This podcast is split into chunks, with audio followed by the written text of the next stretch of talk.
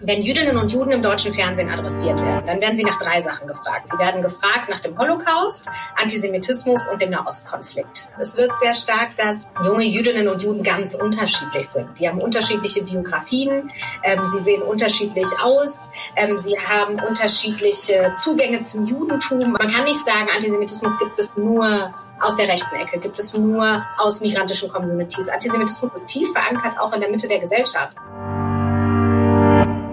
In mehr als 30 Jahren als Moderator von SWR1 Leute habe ich schon sehr viele Menschen getroffen und fast jede Frage schon mal gestellt, aber eben nur fast. Und deshalb gibt es diesen Podcast. Ich möchte von Menschen Geschichten hören, die für mich neu und überraschend sind. Und deshalb entscheide nicht ich, wer eingeladen wird, sondern meine Redaktion. Mein Name ist Wolfgang Heim und was jetzt kommt heißt, erzähl mir was Neues. Heute kommt eine Frau zu uns in die Sendung, die ich persönlich sehr schätze. Und sie steht eigentlich für echt eine riesen Bandbreite an Themen, wird aber in Talkshows eigentlich immer nur für ein Thema eingeladen. Und ich würde sie auch direkt mal reinbitten. Herzlich willkommen, Laura Casses. Hallo. Hallo, danke für die Einladung. Hallo Laura, wie geht's? Ja, hallo Wolfgang. Ja, schön auf diesem Wege, dich auch mal kennenzulernen. Ja, äh, also ich gebe es einfach eins zu eins zurück. Von wo, von wo bist du zugeschaltet? Ich bin aus Frankfurt tatsächlich zugeschaltet. Du lebst auch in Frankfurt? Ich lebe auch in Frankfurt, genau. Okay. Äh, die Frage du oder sie haben wir mit diesem kleinen Talk bereits beantwortet, denke ich mal. Ist es okay so für dich? Ja, ich hoffe, es ist auch in Ordnung für dich. Ich bin Alles- einfach drauf eingestiegen. Alles wunderbar. Erzähl mir was Neues, das ist die Überschrift über diesen Podcast. Und ich habe da einen vorbereiteten Text, den ich immer noch nicht auswendig kann, also lese ich ihn ab. Laura Casses, äh, der Lückentext geht folgendermaßen. Laura Casses kennen viele als, Junge jüdische Stimme in Deutschland. Das wird ihr nicht ganz gerecht, denn eigentlich sieht sie sich selbst viel lieber in der Rolle der, Ähm, Feministin zum Beispiel. Okay. Hätte man Ihren Schulfreunden und Schulfreundinnen damals erzählt, dass sie einmal in eine Talkshow eingeladen wird, dann hätten die was gemacht, gesagt, getan? Gelacht wahrscheinlich. Okay. Das ist ja auch nicht die oder wäre ja nicht die allerblödeste äh, Reaktion darauf gewesen. Das ist ja schon, also du hast ja schon eine, eine, eine sehr spannende Mischung da äh, personell, in die dich vereinigt. Also Feministin, Jüdin. Erzähl mir was Neues. Das ist die Überschrift. Schieß los, erzähl mir was Neues. Ja, Wolfgang, ich würde dir gerne natürlich etwas über jüdisches Leben in Deutschland erzählen, aber vor allem eben, dass meiner Ansicht nach ähm, sich jüdisch, junges jüdisches Leben in Deutschland auf einem Spannungsfeld abspielt. Und zwar zwischen Fremdwahrnehmung und Selbstbestimmung. Fremdwahrnehmung und Selbstbestimmung. Kannst du das ein bisschen aufdröseln? Ja, ähm, und zwar ist es ja so, dass wenn man allein schon an das Wort Jude denkt, vor allem in Deutschland, dann hängen da ganz viele Assoziationen damit zusammen. Äh, und ähm, genau das ist so der Grund, warum, wenn jüdische Menschen, egal welchen Background sie sonst noch so haben, sich als solche in Anführungsstrichen zu erkennen geben, weil man erkennt sie ja in den meisten Fällen nicht, ähm, dann werden werden sie erstmal mit ganz vielen Assoziationen konfrontiert, die in der Mehrheitsgesellschaft so über jüdisches Leben vorherrschen. Ähm, und das ist das, was ich mit der Fremdwahrnehmung meine. Und mit der Selbstbestimmung ähm, meine ich, ähm, dass es gleichzeitig so eine Entwicklung gibt, insbesondere unter jungen Jüdinnen und Juden in Deutschland, ihre Geschichten auch selbst zu erzählen, ihre Geschichten vielfältig zu erzählen, mit ihrem Migrationshintergrund, mit unterschiedlichen biografischen Bezügen, mit unterschiedlichen politischen Haltungen, ähm, mit unterschiedlichen Ausdrucksformen. Und das meine ich mit der Selbstbestimmung. Und ich glaube, dass das etwas ist, was im, ich weiß nicht, in der öffentlichen Wahrnehmung noch nicht so wahnsinnig präsent ist und deshalb erzähle ich gerne darüber. Erzähl uns ein bisschen was über deine eigenen biografischen Bezüge. Wo kommst du her? Wie bist du die geworden, die du geworden bist? Also wo komme ich her? Ich bin in Deutschland geboren und ähm, habe auch hier eigentlich fast mein ganzes Leben gelebt. Mein Vater ist jüdischer Argentinier. Er und seine Eltern, auch seine Großeltern, sind in Argentinien geboren, kommen aber ursprünglich aus der Türkei. Meine Mutter ist auch als jüngstes Kind äh, von zwei Holocaust-Überlebenden in Deutschland geboren, aber ihre Eltern kamen aus Polen. Und ähm, ja, mit diesem sehr unter mit diesen sehr unterschiedlichen Backgrounds bin ich in Deutschland aufgewachsen, geboren, ähm, in Frankfurt und in München zur Schule gegangen, war auch in so meiner, meiner frühkindlichen Phase eigentlich ähm, weil es eben in Frankfurt und in München auch jüdische Gemeinden gibt, in einem jüdischen Umfeld könnte man sagen, weil ich auf eine jüdische Schule gegangen bin und auf einen jüdischen Kindergarten. Das, was ich aber immer sage, ist, ich habe diese Community eigentlich nie als so geschlossen wahrgenommen. Ich hatte mhm. immer auch ein, ein, also ich war immer auch sehr fest verankert im, ähm, ja, in so einem mehrheitsgesellschaftlichen Umfeld. Und ich glaube, das ist so eigentlich der Bezug, wie ich zur Person geworden bin, die ich bin. Ich habe ähm, ich habe, wenn, wenn, wenn ich wenn ich dir das sagen darf, ähm, ich habe einen fast emotionalen Bezug zu dem Thema. Äh, aus, aus einem ganz einfachen Grund. Ich habe, das ist in beiden Fällen lange her, mal äh, Sendung gemacht mit Marcel Reich-Ranitzky, der im Übrigen in Frankfurt gelebt hat, und mit, mit Arno Lustiger. Arne Lustiger war einer, wenn ich es richtig erinnere, der diesen Todesmarsch von Auschwitz nach Deutschland überlebt hat. Einer der ganz, ganz wenigen und sich dann sehr bewusst dafür entschieden hat, nach dem Krieg in Deutschland zu bleiben, zu bleiben, ist dann ein erfolgreicher Geschäftsmann geworden in Frankfurt. Und von dem habe ich eines der schönsten Komplimente bekommen in meinem ganzen beruflichen Leben. Ich habe mit ihm eine Sendung gemacht und dann habe ich ihn gefragt, warum er eigentlich äh, nicht nach Israel gegangen ist, wie so viele, sondern in Deutschland geblieben ist. Und dann hat er gesagt, wegen Menschen wie Ihnen. Tja, so. Mhm. War, war ganz, ganz ja. toll damals, aber lange her und äh, beide leben ja auch nicht mehr. Nein. Hast Aber das waren zwei sehr wichtige Figuren für die jüdische Nachkriegsgeschichte in Deutschland, das muss man sagen, ja. Spielen die für jemanden deiner Generation, für die diese beiden Menschen ja wirklich Geschichte sind, noch irgendeine Rolle? Was denkst du? Absolut. Ja?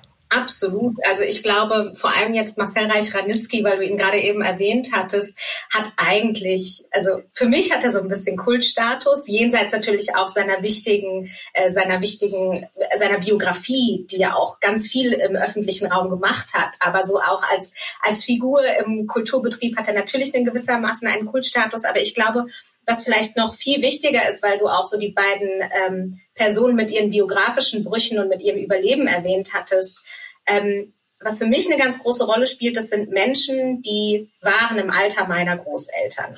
Das heißt, meine Großeltern waren keine öffentlichen Figuren, aber ähm, sie, also, sie zeichnen natürlich auch so ein, ähm, eine Biografie nach, die ähm, eigentlich bis heute fortwirkt. Ja, also die Arno Lustiger, Marcel Reich-Ranitzky oder andere als öffentliche Figuren wirken natürlich auch in so einer deutschen, mehrheitsdeutschen Öffentlichkeit nach, aber für mich persönlich stehen sie vor allem für eine Generation, die das, ähm, die die Schrecken der Shoah auch erlebt hat ähm, und die, wenn man das im Familiennarrativ fortsetzt, auch für Menschen der dritten Generation noch wahnsinnig präsent sind.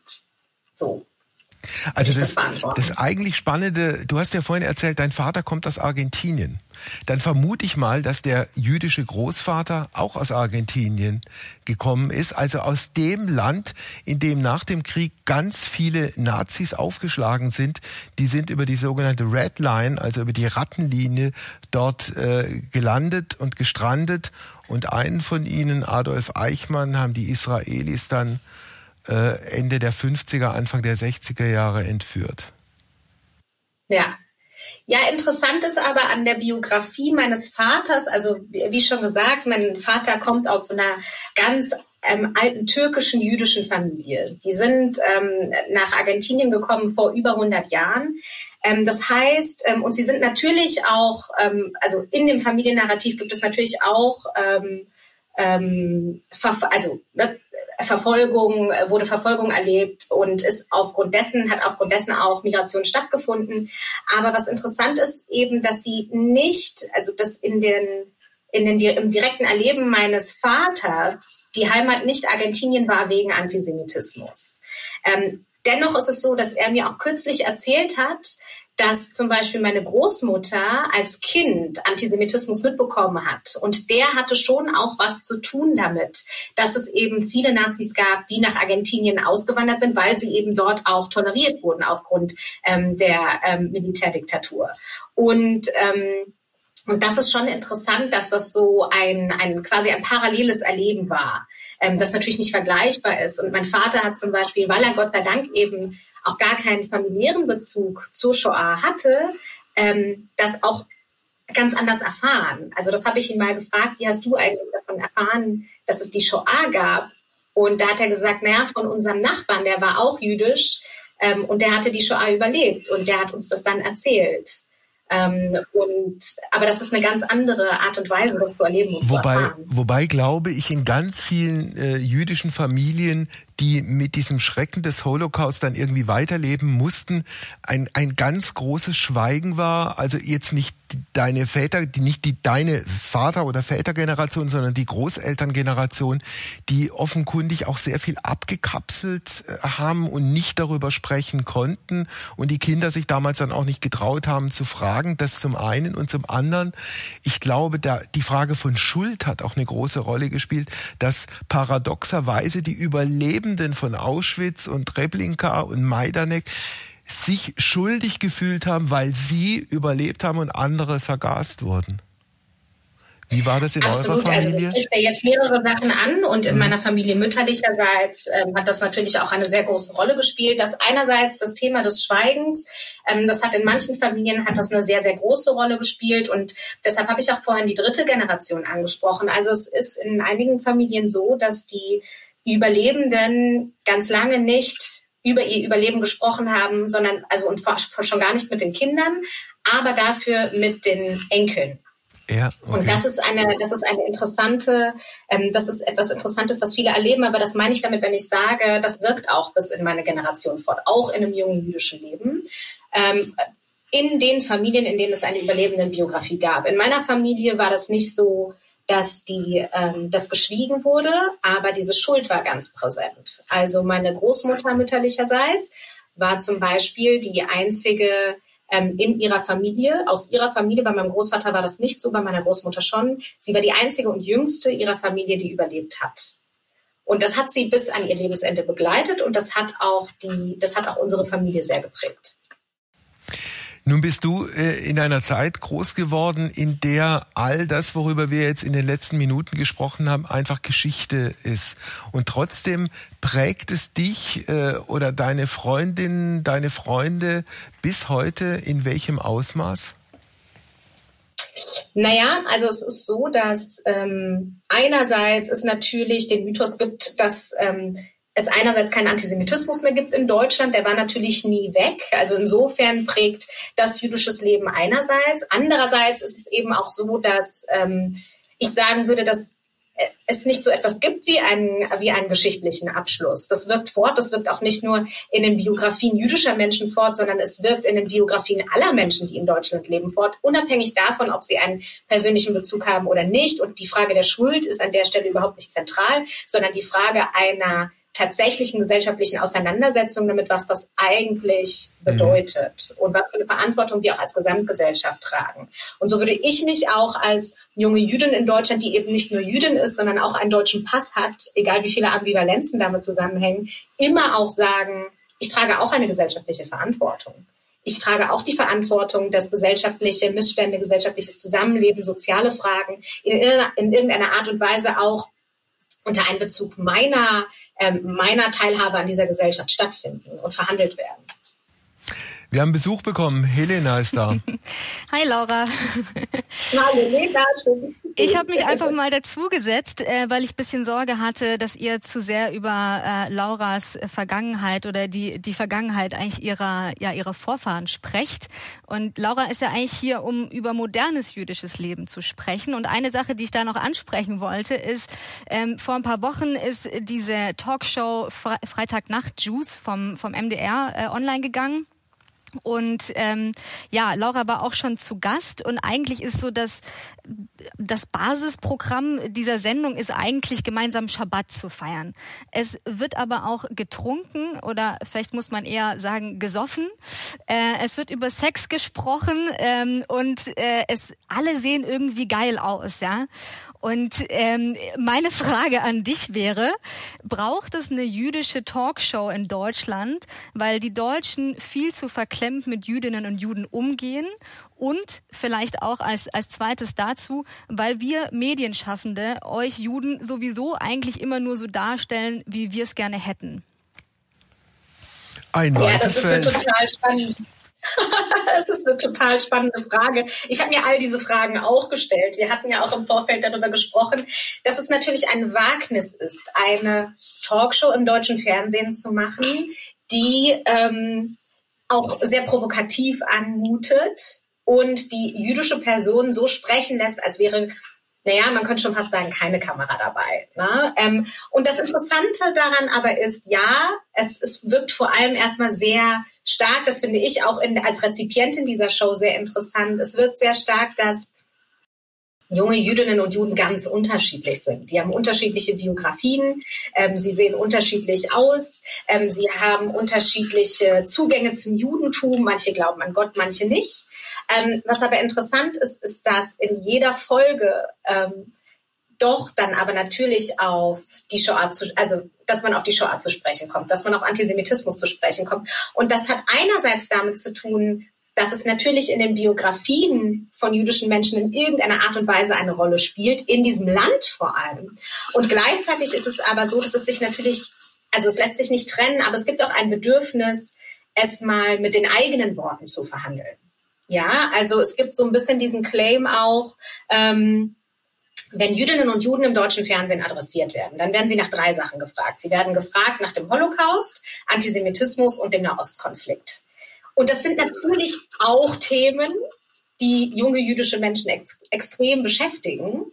Ähm, aber sie ähm, möchten sie auch gerne selbst verhandeln. Ich weiß nicht, Wolfgang, ob du vielleicht den, Film, den Kurzfilm Muzzletoff Cocktail gesehen hast. Nee, den habe ich nicht gesehen. Ähm, falls nicht, muss ich dir den dringend empfehlen, weil an der Stelle auch eben genau diese Themen behandelt werden. Ja.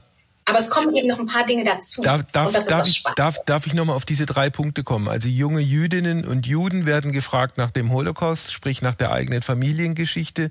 Sie werden äh, gefragt nach dem Nahostkonflikt klarerweise verbunden mit der Frage, darf man Kritik an Israel, an Netanyahu, an der Siedlungspolitik äußern oder nicht und eben Antisemitismus. Aber jetzt positiv gewendet bedeutet es doch oder kann es zumindest bedeutet oder signalisieren, äh, in meinem Fall jetzt, ich habe ich hab Interesse an dir, an euch, auch an diesen Themen. Das ist ja nicht despektierlich gemeint. Nein, also ich glaube erstmal, dass das Interesse da ist, ist ähm, eine ganz wichtige, ähm, ist auch eine ganz wichtige Basis dafür. Ich glaube nur, dass auch wichtig ist zu verstehen, dass, ähm, also das ist ja nicht nur eine Frage, mit der junge Jüdinnen und Juden adressiert werden, ja. sondern generell jüdische Menschen, ähm, wenn sie eben als Juden adressiert werden oder als Juden befragt werden. Was aber wichtig ist, ist, dass erstens nicht alle Jüdinnen und Juden da immer drüber sprechen möchten, weil es natürlich auch sehr persönliche ähm, Fragen sind. Also die Frage beispielsweise, ähm, die Frage nach der Shoah ist eine Frage, auf die ich vorbereitet bin, weil ich eine Person bin, die auch im öffentlichen Raum auftritt. Ähm, ich werde das aber zum Beispiel auch in, in, privaten Kontexten gefragt, wenn ich gar nicht als Jüdin adressiert werden möchte. Mhm. Wenn eine Person erfährt, dass ich jüdisch bin. Mhm. Und dann möchte ich vielleicht auf einer Party okay. gar nicht über das Überleben meiner Großeltern sprechen, weil es ja. ähm, natürlich auch eine sehr persönliche und sehr schwerwiegende familiäre, äh, eine familiäre Facette ist, ähm, über die man vielleicht beim Bier nicht sprechen will. Das Gleiche gilt für den Nahostkonflikt, ja. Ähm, das ist jetzt aktuell äh, natürlich, ja, wieder ein Thema, mit dem wir uns sehr beschäftigen, ähm, dass Jüdinnen und Juden im besten Fall sofort danach gefragt werden, was passiert da eigentlich bei euch in Israel? Und im schlimmsten Fall werden sie auch wirklich attackiert.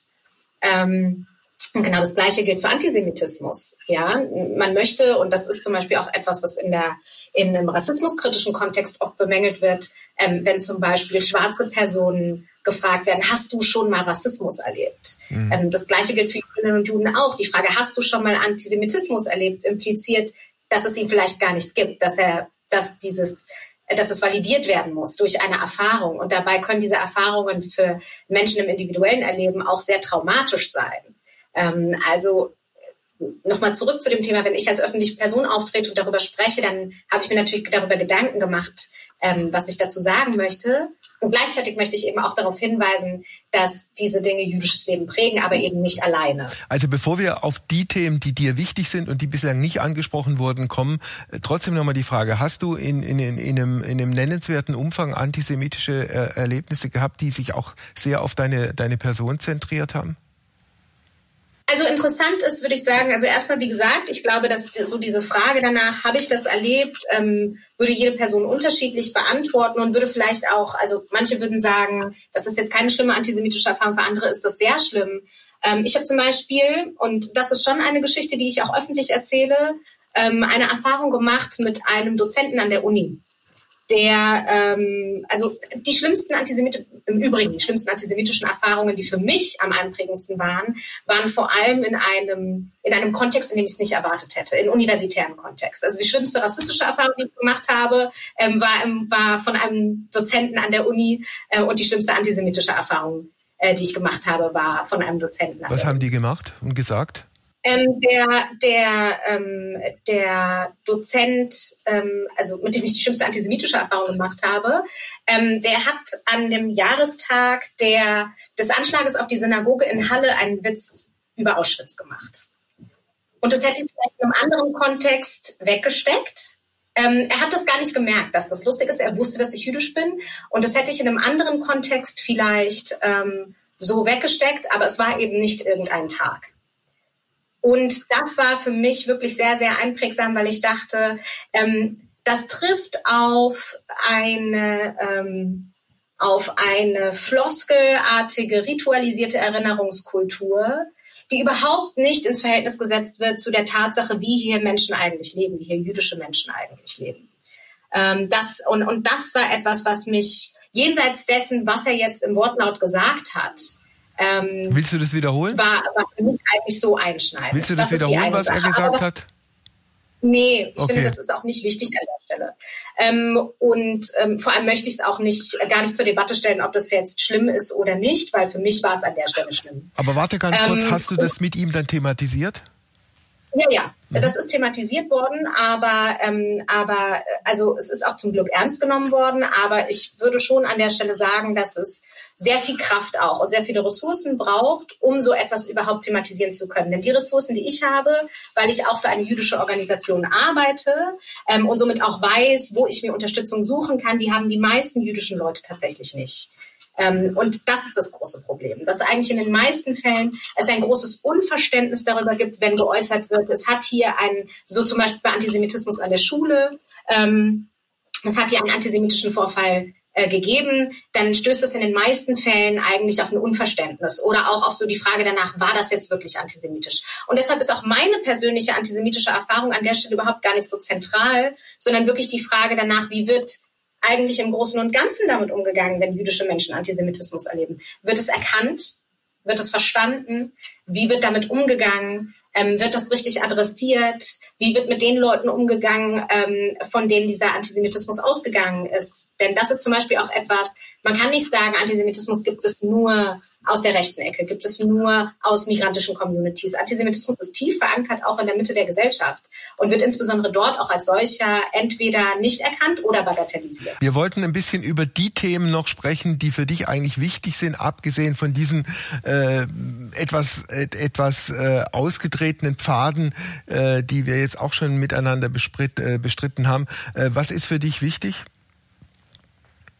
Was ist für mich wichtig? Ich glaube, der eine Punkt, den ich schon genannt hatte, ist wirklich, das gilt gar nicht nur für Jüdinnen und Juden in Deutschland. Ich glaube, dass es, damit wir hier in Deutschland, in diesem Land mit dieser schweren Geschichte, eine wirklich eine Gesellschaft leben können, die diesem Ziel entspricht, ähm, einer Gesellschaft nach 1945. Eine Gesellschaft, die frei von ähm, Rassismus ist, die frei von auch faschistischen Denkstrukturen ist, die frei von Antisemitismus ist, ähm, müssen wir diesen unterschiedlichen Perspektiven mehr Raum geben in der gesellschaftlichen Verhandlung. Ich glaube, das findet noch nicht hinreichend statt. Das hat natürlich was damit zu tun, dass ähm, so auch Menschen meiner Generation jetzt eigentlich erst anfangen, sich auch bestimmte ähm, ja, Bahnen zu brechen, ja, ob jetzt in die Öffentlichkeit oder ob in die Politik. Ähm, und in so einem diversen Gesellschaftskonstrukt müssen wir bestimmte Dinge einfach nochmal neu verhandeln. Das, das glaube ich. Und das ist mir wichtig und das, ähm, ja, da bin ich auch, also das vertrete ich sehr gerne. Und da bin ich, ähm, das ist mir persönlich wichtig. Diese neue Sendung, die du angesprochen hast, die auf eine ganz andere Art und Weise äh, dieses, dieses Thema äh, angeht, wie sind die Reaktionen drauf bisher? Ähm, es ist ganz spannend, es ist sehr unterschiedlich. Viele junge jüdische Menschen haben sich ähm, haben sich zum Beispiel bei mir gemeldet und gesagt, sie fühlen sich gesehen. Sie fühlen, sie haben das Gefühl, dass ähm, ihre Lebensrealität durch so ein etwas quirliges und eine verrückte, so ein verrückter Abend mit ein bisschen Alkohol und, ähm, und irgendwie ein paar lustigen Sprüchen ähm, einfach ihre Lebenswelt repräsentiert als junge Menschen. Ja, ähm, und dann gibt es, ähm, dann gibt es auch, aber auch viele ältere Menschen, die sagen, das hat etwas von im Jiddischen gibt es so einen Ausdruck, der nennt sich Chutzpe. Das ist so ein bisschen, das heißt, also heißt so ein bisschen was wie Frechheit eigentlich. Dass man sich was und, traut. Ähm, dass man sich was traut. Und das höre ich zum Beispiel von unterschiedlichen älteren Menschen, die sagen, sie finden das toll, weil das irgendwie in einem, ähm, ja, gerade in der, gerade in der Öffentlichkeit natürlich auch was bedeutet zu sagen, wir sprechen jetzt so über jüdisches Leben in Deutschland, wie es uns passt. Das ist die eine Sache. Und aber natürlich, und das ist schon auch etwas, das ich aus der jüdischen Community wahrnehme, mm, es gibt natürlich auch schon so ein, so ein Gefühl, dass das ein wahnsinniges Wagnis ist, ähm, das so zu exponieren. Es ist ja auch ein bisschen verrückt, ja, also ähm, so ganz offen über alle möglichen Dinge zu sprechen und auch Provokationen aufzumachen. Das ist schon auch das Ziel dieser Show ähm, und gleichzeitig eben wirklich zu versuchen, damit etwas auch zu bewirken, auch einen Denkanstoß zu machen. Ähm, Helena hat es ja vorhin angesprochen, gerade so dieses Thema, es wird wahnsinnig oft in der Show besprochen, wie werden Jüdinnen und Juden im öffentlichen Raum eigentlich oder in den Medien auch dargestellt, mit der Kippa auf dem Kopf, mit trauriger Musik. Ähm, und das ist so etwas, womit die Show auch spielt, mit einer brachialen Konfrontation. Und das ist etwas, was manchen jüdischen Leuten auch Unbehagen bereitet, weil sie sagen, boah, ist das nicht eigentlich schon wieder zu viel? Du hast dich Und die vierte Reaktion ja. Ich würde noch ganz okay. gerne die vierte Reaktion ähm, ansprechen, weil sie schon auch ähm, weil sie schon auch bedeutsam ist. Es gibt natürlich auch ähm, Reaktionen aus der rechtsextremen Ecke. Also es gibt den einen oder anderen, ähm, naja, rechtsextremen in Anführungsstrichen Influencer oder veganen Kochbuchautor, dessen Namen ich hier nicht nenne, ähm, der sehr große Kanäle auf bestimmten sozialen Medien hat, ähm, die ganz explizit auch gegen solche Formate hetzen und okay. darauf hinweisen, ihre Followerschaft. Ähm, und das ist natürlich etwas, was uns als Teilnehmende dieser Show schon auch beschäftigt, ja. Du hast dich vorhin, du hast dich vorhin als, äh, du hast dich vorhin als Feministin bezeichnet. Was an dir ist feministisch?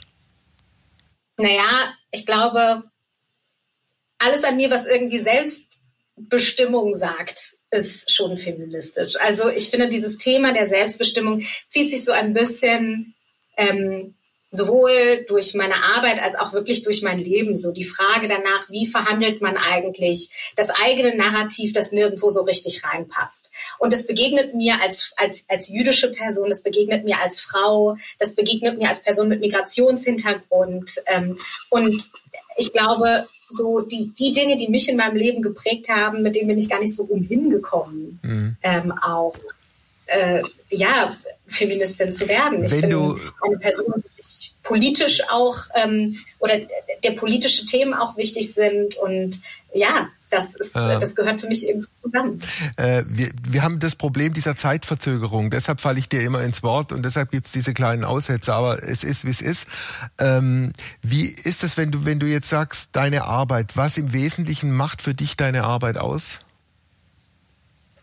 Also ich bin, ich arbeite für die Zentralwohlfahrtsstelle der Juden in Deutschland. Das ist der soziale Dachverband für die jüdischen Gemeinden in Deutschland, ähnlich wie die Caritas und die Diakonie für die Kirchen.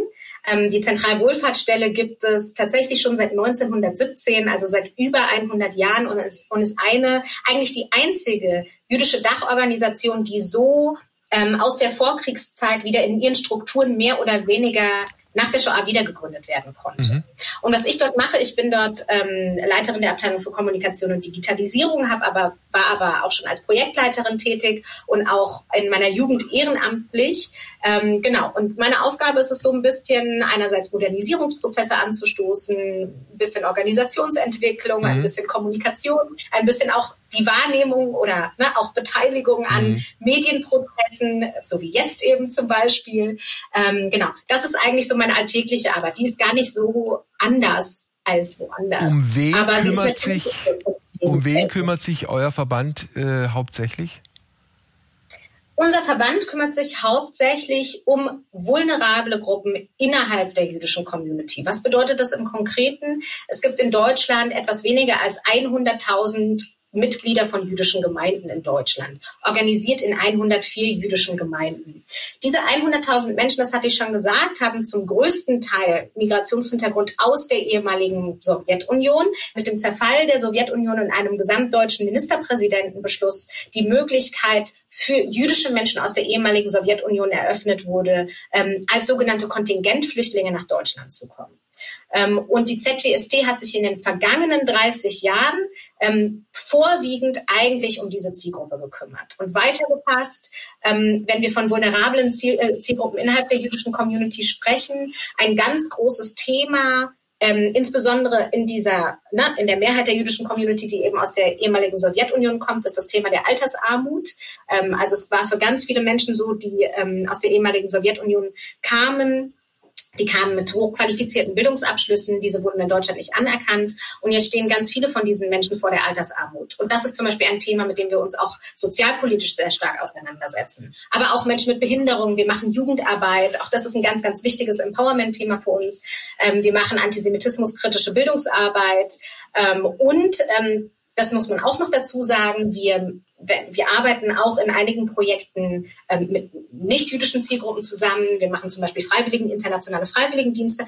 Aber wir haben uns zum Beispiel auch seit 2015 ähm, sehr stark in der Hilfe für geflüchtete Menschen engagiert und arbeiten da eben anhand unserer eigenen Perspektive eben auch ähm, mit Menschen, die selber Fluchterfahrung haben ähm, und versuchen da auch unsere Expertise aus diesem ja, aus diesem Erfahrungsraum, den wir die letzten 30 Jahre zum Thema mhm. Migration gesammelt haben, auch anzubieten. Helene hat gleich eine Frage für mich. Ähm, ich erinnere mich dran, äh, vor ein paar Jahren saßen wir zusammen in Jerusalem und ich war damals ein paar Wochen erst in Israel und ähm, hatte dir davon erzählt, ähm, dass ich mich ganz unsicher oder dass ich mich nicht sicher dadurch fühle, dass um mich rum so viele Waffen zu sehen sind. Ne? Also für diejenigen, die vielleicht noch nicht in Israel waren, das ist ja teilweise, keine Ahnung, kann man in so absurden Situationen wie am Strand oder so, kann man jemand mit so einem Maschinengewehr äh, umgehängt äh, sehen. Und ich, ich kannte das aus Deutschland einfach gar nicht. Ähm, und du hast mir dann erklärt, dass es, ähm, und das war für mich irgendwie ein einschneidendes Erlebnis, deswegen wollte ich es nochmal erzählen. Ähm, du hast mir dann erklärt, dass du eben, ne, wir beide in einer deutschen Stadt groß geworden, ähm, mit einer völlig anderen Sicherheitslage groß geworden bist und einem völlig anderen Sicherheitsbewusstsein. Und dass du dich andersrum als ich äh, schon eher wohl damit fühlst, wenn für ein Sicherheitskonzept gesorgt ist. Ne? Und ähm, warum ich das in dem Kontext nochmal anspreche, ist, dass es für mich eben auch für zu jungem jüdischen Leben dazugehört, ähm, dass ihr einfach in einer völlig anderen Realität groß werdet. Also das ist von, von das fängt im Kindergarten an und hört im Erwachsenenalter natürlich nicht auf. Ähm, und es ist ein Problem, dass das wieder sehr stark geworden ist in Deutschland. Und äh, genau dieses dieses Thema würde ich gern euch noch mal kurz an die Hand geben. Ähm, und was war jetzt die Frage? Die Frau Frage Piontek? war, ähm, die Frage, ah, jetzt habt ihr mich ertappt. Es war, es war gar keine Frage dabei. Ja. Mhm. Und jetzt? Nur das Thema. Ha? Das Thema. Ich naja, das Thema. kann ich ein bisschen auflösen. Aber ich glaube, das, was Helena, Helena ja auch angesprochen hatte, worüber wir uns vor allem auch unterhalten hatten, war, ähm, ich hatte ja ganz am Anfang auch angesprochen, dass ich in, ähm, dass ich in einen jüdischen Kindergarten gegangen bin und auch in die jüdische Schule. Und ähm, damit hatte ich oder haben auch viele Menschen, die eben auch ne, in eine jüdische Schule gehen zum Beispiel, eine andere Lebenserfahrung, nämlich, dass diese jüdischen Schulen, jüdische Einrichtungen geschützt werden müssen durch Polizei und Sicherheitspersonal. Und das ist natürlich etwas, was sich jüdische Kinder und Jugendliche nicht aussuchen. Das ist nichts, ähm, was sozusagen die, ähm, was man, was man irgendwie toll findet, sondern das ist irgendwie, es gibt ein Aufwachsen und zwar auch in Deutschland, in dem irgendwie klar ist, jüdisches Leben ist nicht so ganz sicher. Wie haben deine Eltern und, dir äh, das damals erklärt? Erinnerst du dich? Es ist ganz interessant. Sie mussten es mir eigentlich nicht erklären. Ich kann mich gar nicht daran erinnern, dass sie mir das erklären mussten, sondern ich wusste, ich hatte so, ich, ich, ich weiß, dass ich im Kindergarten schon so eine Intuition hatte. Ähm, hier gibt's Polizei und hier gibt's Sicherheit und das hat damit zu tun, dass wir jüdisch sind. Interessanterweise hat das nie eine Angst in mir ausgelöst, sondern das war einfach ein gegebener Fakt. Ähm, jetzt im Nachhinein, wenn ich das so in der Retrospektive ähm, auch reflektiere, dann ist es natürlich total irre und ein völliger Missstand. Also es ist nicht irre, dass da Polizei steht, sondern es ist irre, dass da Polizei stehen muss. So. Ähm, und das ist etwas, was glaube ich, ähm, ähm, das ist glaube ich etwas, was so in der, in der in der öffentlichen Wahrnehmung auch verzerrt wahrgenommen wird. Ich höre das häufig, ach, ist das wirklich notwendig?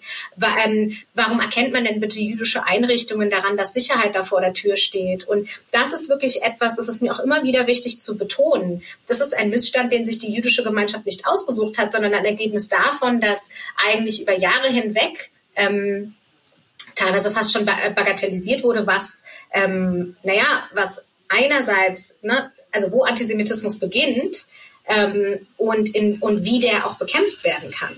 Na? Naja, also ich ähm, denke mal, dass dieser misslungene, Gott sei Dank misslungene Anschlag auf die Synagoge von Halle äh, jegliche Sicherheitsdiskussionen obsolet gemacht hat. Also da müssen wir, denke ich, in, in Deutschland nicht, nicht weiter äh, drüber debattieren.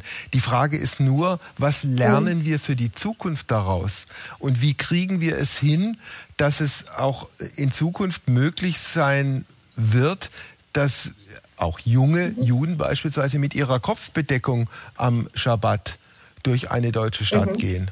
Und es gibt, glaube ich, sehr viele junge Jüdinnen und vor allem junge Juden, die genau dieses nicht mehr machen aus der Angst heraus, dass sie attackiert und angegriffen werden. Also ich glaube, es ist verkürzt zu sagen, es ist verkürzt zu sagen, der Anschlag von Halle hat die Sicherheitsdiskussion obsolet gemacht. Das wäre schön ähm, wenn das so wäre. Das, dem ist leider nicht so. Also es ist leider, es ist leider so, dass der Anschlag in Halle, obwohl er missglückt ist und er ist leider auch nicht ganz missglückt, denn es sind zwei Menschen, Klar. es sind zwei Menschen umgebracht worden ähm, und auch die Leben der, ähm, der Besitzer des Kiezdöners in Halle beispielsweise wurden nachhaltig geprägt durch dieses Erleben und haben und auch diese Menschen haben nicht genug Unterstützung erfahren. Ähm, an diesem Anschlag sieht man auch, wie stark Antisemitismus, Rassismus und ähm, Antifeminismus sich in einem ähm, sich in einem rechtsextremen äh, Weltbild auch gegenseitig bedingen, obwohl sie unterschiedliche Dinge sind. Aber das nur so am Rande. Ich glaube, der Punkt, warum ich sage, es ist verkürzt zu ähm, glauben, dass, dass, dass diese Sicherheitsdiskussion obsolet ist, ist, weil ständig auch von Einzelfällen gesprochen wird. Und dem mhm. ist nicht so. Also das, das, was in Halle passiert ist, konnte passieren, weil die Sicherheitseinschätzung ähm, des, ähm, des Landeskriminalamtes in Sachsen-Anhalt ähm, die Sicherheitslage nicht entsprechend eingeschätzt hat. Es gab keine Polizei vor der Tür. So, das ist die eine Sache. Und zweitens, ähm, es hat immer antisemitische Anschläge in Deutschland gegeben seit 1945. Es gab einen Anschlag ähm, auf das jüdische Gemeindezentrum in Berlin. Es gab einen Anschlag auf ein Altenzentrum in München. Ähm, und das sind Anschläge, die kamen aus der linken Ecke, die kamen aus der rechtsextremen Ecke, ähm, die kamen als äh, ummantelt als sogenannte Israel-Kritik, wie beispielsweise der Brandanschlag auf die Synagoge 2014 in Wuppertal, ähm, in der übrigens auch das Gericht, ähm, das zuständige Gericht befunden hat, dass das eine, ein Ausdruck politischen Protests gewesen ist, also ein Molotow-Cocktail auf eine Synagoge zu werfen, wie wir jetzt aktuell im Übrigen auch sehen.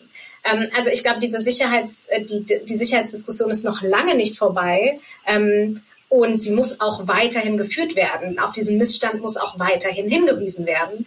Ähm, und äh, leider, leider Gottes ist es eben so, dass wir, ähm, noch weit entfernt sind von einer Gesellschaft, in der Menschen, die anders markiert werden, ob sie jetzt jüdisch sind oder ne, migratisiert eingelesen werden ähm, oder auf, auf, welcher Basis auch immer sich frei in dieser Gesellschaft bewegen können, so wie sie möchten. Ähm, und das ist natürlich, das ist natürlich etwas, wofür man sich nicht als Einzelperson einsetzen kann. Dafür braucht es irgendwie einen gesellschaftlichen Konsens. Was ist deine Hoffnung für die Zukunft? Naja, ich sehe aktuell, und so ist es ja eigentlich immer, ganz viele Gleichzeitigkeiten. Ich sehe sehr besorgniserregende Entwicklungen und ich sehe aber auch wahnsinnig bestärkende Entwicklungen. Ich sehe, dass es wirklich sehr viele unterschiedliche Menschen gibt, die ein totales Interesse daran haben, ähm, sich aktiv für diese Gesellschaft einzusetzen, sich für eine Gesellschaft einzusetzen, in der Toleranz das Mindestmaß ist, ähm, aber wirklich auch eine aktive Beteiligung, ein Interesse aneinander, Empathie füreinander ähm, eine unglaubliche Rolle spielt, mich bestärkt, mit wie vielen unterschiedlichen Menschen ich über meine Arbeit, aber auch meine anderen, mein anderes Wirken so ähm, in Kontakt komme, die auch unglaublich neugierig sind, die neu, mir neue Perspektiven eröffnen und das gibt mir Hoffnung. Das wünsche ich mir, dass das Menschen sind, die auch wirklich diese ähm, die Kraft weiterhin haben, diese Gesellschaft mitzugestalten und, und sie wirklich auch zu bereichern. Ich glaube, wir sind eigentlich, wir haben alle Voraussetzungen, um wirklich eine, eine nicht nur diverse, auf dem Papier diverse Gesellschaft zu sein, sondern tatsächlich eine, eine aktive ähm, Gesellschaft der vielen Perspektiven. Ähm, und ähm, ja, das würde ich mir wünschen, dass das, ja, dass ja. das diese Menschen die Kraft haben, das zu tun. Ein schönes, ein sehr schönes Schlusswort. Vielen Dank. Mach's Tschüss. Gut. Ciao. Ciao. Du hast schon einige Interviews ja auch zum Beispiel mit Holocaust-Überlebenden geführt. Ähm, war das trotzdem noch was Neues, was die Laura dir erzählen konnte? Naja, das, also die, die Geschichten, die ich gemacht habe, das bezieht sich natürlich schon äh, auf, auf, auf Dinge, die halt in der Vergangenheit passiert sind. Das muss man einfach klar sehen. Also äh, ich habe es ja Reich Ranitzke, Arno Lustiger, das ist ja viele Jahre und Jahrzehnte her. Äh, wobei ich dazu sagen muss, dass mich dieses Thema historisch immer, immer, nicht nur historisch, auch moralisch, also dahinter steht ja auch eine große äh, moralische Verantwortung und eine Schuld, äh, eigentlich immer sehr, sehr interessiert hat und berührt hat. Also bis, bis heute. Und natürlich ist mir dann auch klar äh, geworden, dass äh, also junge junge jüdische Frauen wie wie Laura auch immense einfach immense Probleme haben, das da äh, für sich auf die Reihe zu kriegen, ja, um, um um um sozusagen diesen Zwiespalt auch auszuhalten, den der sich da der sich da auftut, klar. Ja, oder dass du irgendwie auch, ähm, also ich meine, Laura hat jetzt eine Position, wo sie ohnehin auch in der Öffentlichkeit steht, aber dass du auch als privater Jude einfach irgendwie permanent so eine Art Pressesprecher für, für das Jüdischsein sein muss und für die Geschichte und für, für den Nahostkonflikt und für, für alles, was so passiert, musst du irgendwie immer auch so eine Haltung parat haben. Also so. Ne, selbstverständlich. Und, und was es mit einem Menschen macht, in einem eigentlich sicheren und freien Land zu leben und trotzdem in gewisser Weise geschützt werden zu müssen, weil diese, äh, diese eine Sache Judentum eben mit dir biografisch verbunden ist, das ist natürlich furchtbar. Das ist ja überhaupt gar keine Frage. Genau, und auch ähm, völlig losgelöst davon, ob du überhaupt gläubig bist oder nicht. Ne? Also auch wenn du säkulär bist, wenn du, wenn du gar nichts mit dem Judentum als Religion anfangen kannst, musst du dennoch als Jude in Deutschland dermaßen so geschützt werden. Ja, also ein, ein, ein, ein ganz weites Feld. Und äh, was wir jetzt nicht mehr im, im, Deta im Detail besprochen haben, was, was mich auch äh, also schon immer auch sehr, sehr äh, beschäftigt, ist die Frage, ist Kritik an Israel, an der israelischen Politik, am israelischen Ministerpräsidenten Netanyahu, an der israelischen Siedlungspolitik antisemitisch? Hat das irgendwas mit Antisemitismus zu tun? Oder muss das in einem normalen politischen Diskurs nicht selbstverständlich sein, zu sagen, an der oder der Stelle finde ich die Politik die in Israel gemacht hat, nicht gut. Ja, Entschuldigung, dass ich lachen muss, aber dann kannst du, also ich glaube, wenn du die Frage beantworten möchtest, dann kannst du dir direkt nochmal irgendwie fünf Stunden mit Laura buchen. So ähm, sieht's aus, so. deshalb habe ich nicht nochmal nachgefragt. Genau, sehr gut. Gut, das war ein schönes Schlusswort. Ähm, vielen Danke. Dank. Bis zur nächsten Woche. Ja, ciao. Ciao.